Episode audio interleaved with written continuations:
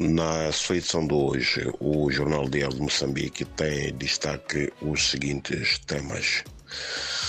As inundações eh, que assolam a província de Maputo estão a causar, eh, entre outros problemas, grave, uma grave crise de abastecimento de água, levando a que, na, isto portanto na, na capital do país e na cidade da Matola, bem como na vila de Boane, levando a que muitas pessoas recorram a charcos e valas de drenagem para obter este precioso líquido. Ainda sobre este assunto, uh, temos o número de mortes que está a subir, estando neste momento é 7 e também há 42 mil alunos que têm as aulas suspensas justamente por causa da, do drama causado, portanto, pelas chuvas.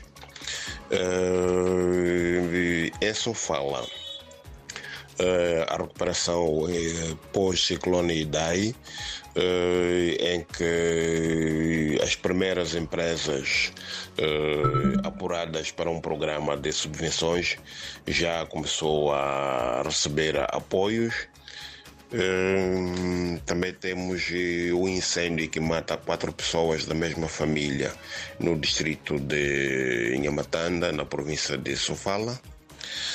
Há ainda o Alto Comissariado das Nações Unidas para os Refugiados, que lamenta a falta de fundos e difícil acesso uh, para assistência às vítimas da violência do terrorismo em Cabo Delgado.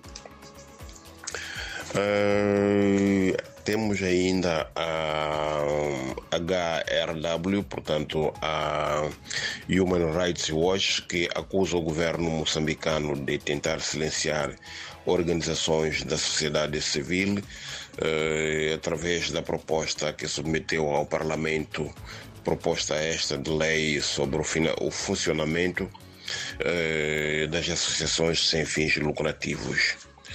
Uh, no desporto temos a disputa uh, da presidência da Associação Provincial de Futebol de Sofala, em que mais dois candidatos submeteram ontem as suas candidaturas. Essas eleições vão ter lugar e, portanto, no próximo sábado. Uh, em Chimoio temos o Teste África que continua a buscar formas de garantir ou melhor, buscar parceiros para garantir a sua a, su, a sustentabilidade do clube. É, por hoje é tudo, muito obrigado e até a próxima oportunidade.